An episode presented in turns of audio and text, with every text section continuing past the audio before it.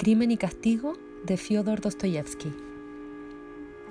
Mientras que Alena Ivanovna se esforzaba en deshacer el paquete, habíase acercado a la luz.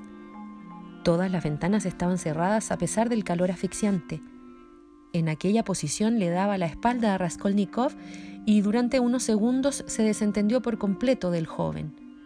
Este se desabrochó el paletó y descolgó el hacha del nudo corredizo, pero sin sacarla todavía completamente, limitándose a sujetarla con la mano derecha por debajo de la ropa. Una flojedad terrible invadía sus miembros, sintiendo que por momentos se le entorpecían más. Temía que sus dedos dejaran escapar el hacha.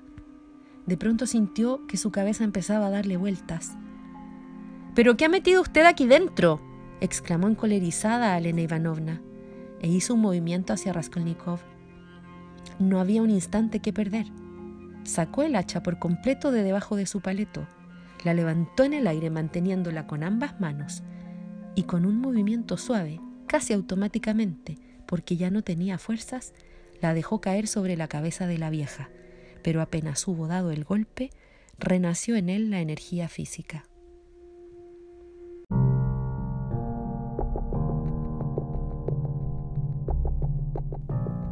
Corazón delator de Edgar Allan Poe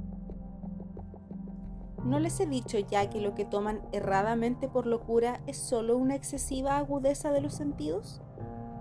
En aquel momento llegó a mis oídos un resonar apagado y presuroso, como el que podría ser un reloj envuelto en algodón. Aquel sonido también me era familiar. Era el latir del corazón del viejo. Aumentó más mi furia, tal como el redoblar de un tambor estimula el coraje de un soldado pero incluso entonces me contuve y seguí callado. Apenas si respiraba. Sostenía la linterna de modo que no se moviera, tratando de mantener con toda la firmeza posible el haz de luz sobre el ojo. Entre tanto, el infernal latir del corazón iba en aumento. Se hacía cada vez más rápido, cada vez más fuerte, momento a momento. El espanto del viejo tenía que ser terrible, cada vez más fuerte, más fuerte. ¿Me siguen ustedes con atención?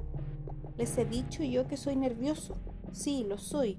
Y ahora, a medianoche, en el terrible silencio de aquella antigua casa, un razonar tan extraño como aquel me llenó de un horror incontrolable. Sin embargo, me contuve, todavía algunos minutos más y permanecí inmóvil. Pero el latido crecía cada vez más fuerte, más fuerte. Me pareció que aquel corazón iba a estallar y una nueva ansiedad se apoderó de mí. Algún vecino podía escuchar aquel sonido. La hora del viejo había sonado. Lanzando un alarido abrí del todo la linterna y me precipité en la habitación. El viejo clamó una vez. Nada más que una vez.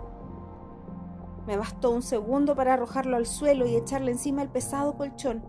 Sonreí alegremente al ver lo fácil que me había resultado todo pero durante varios minutos el corazón siguió latiendo con un sonido ahogado. Claro que no me preocupaba, pues nadie podría escucharlo a través de las paredes. Cesó por fin de latir. El viejo había muerto. Levanté el colchón y examiné el cadáver. Sí, estaba muerto, completamente muerto. Apoyé la mano sobre el corazón y la mantuve así largo tiempo. No se sentía el menor latido. El viejo estaba bien muerto. Su ojo no volvería a molestarme. Si ustedes continúan tomándome por loco, dejarán de hacerlo cuando les describa las astutas precauciones que adopté para esconder el cadáver. La noche avanzaba mientras yo cumplía mi trabajo con rapidez, pero en silencio. Ante todo descuarticé el cadáver, le corté la cabeza, brazos y piernas.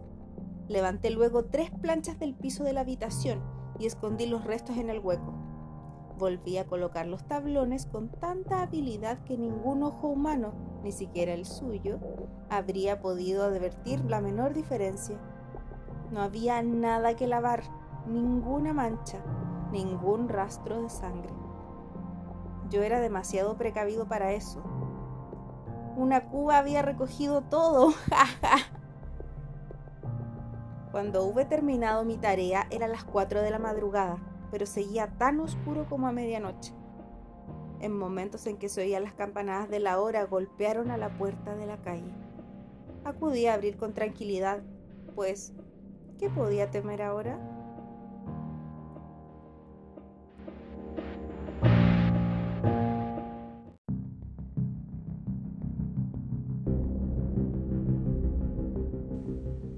A sangre fría. Truman Capote.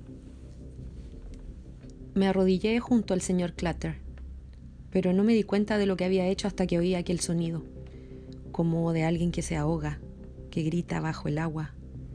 Le di la navaja a Dick y le dije, acaba con él, te sentirás mejor. Dick probó y fingió que lo hacía. Pero el hombre aquel probó que tenía la fuerza de diez hombres. Se había soltado y tenía las manos libres. A Dick le entró pánico. Quería largarse de allí, pero yo no lo dejé. El hombre iba a morir de todos modos, ya lo sé, pero no podía dejarlo así. Le dije a Dick que cogiera la linterna y lo enfocara. Cogí la escopeta y apunté. La habitación explotó. Se puso azul. Se incendió. Jesús, nunca comprenderé cómo no oyeron el ruido a 30 kilómetros a la redonda.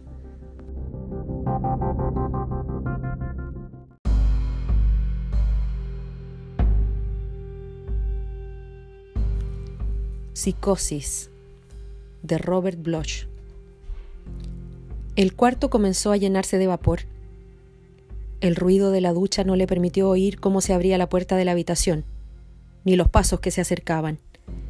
Y cuando las cortinas de la ducha se abrieron, el vapor oscureció el rostro que se asomó, colgando del aire como una máscara.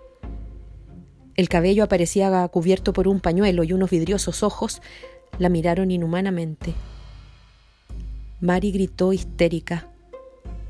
Entonces la abertura de las cortinas se ensanchó y apareció una mano, armada con un cuchillo carnicero, un cuchillo que cortó su grito y su cuello.